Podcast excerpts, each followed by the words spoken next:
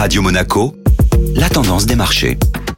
Radio Monaco, la tendance des marchés avec Société Générale Private Banking. Bonjour Delphine Michalet. Bonjour Benjamin. La bourse de Paris a démarré cette nouvelle semaine du bon pied dans le siège des places asiatiques. Encouragées par la vigueur des places asiatiques, les bourses européennes entament cette semaine de bonne humeur. L'annonce de la levée progressive des restrictions sanitaires par les autorités chinoises dans plusieurs mégapoles rassure les opérateurs de marché. L'indice tricolore CAC 40 poursuit donc sur sa lancée de la semaine dernière en clôturant la séance d'hier sur une hausse de 0,5 70% à 6560 points. Cette hausse s'est effectuée dans des volumes d'échanges relativement faibles en l'absence de la plupart des investisseurs américains, la journée d'hier étant fériée aux États-Unis. Le secteur du luxe a servi de locomotive au marché parisien. Les valeurs du luxe, qui comptent pour plus de 20% de la capitalisation du CAC 40, ont largement soutenu la cote. L'assouplissement des mesures de restriction sanitaire en Chine profite au secteur. Le titre Hermès s'est donc adjugé une hausse de près de 4%, suivie de près par Kering et LVMH. A l'inverse, les valeurs dites défensives ont été les plus pénalisées dans ce marché marqué par l'appétit pour le risque. Le titre Sanofi a ainsi accusé un repli de près de 2%.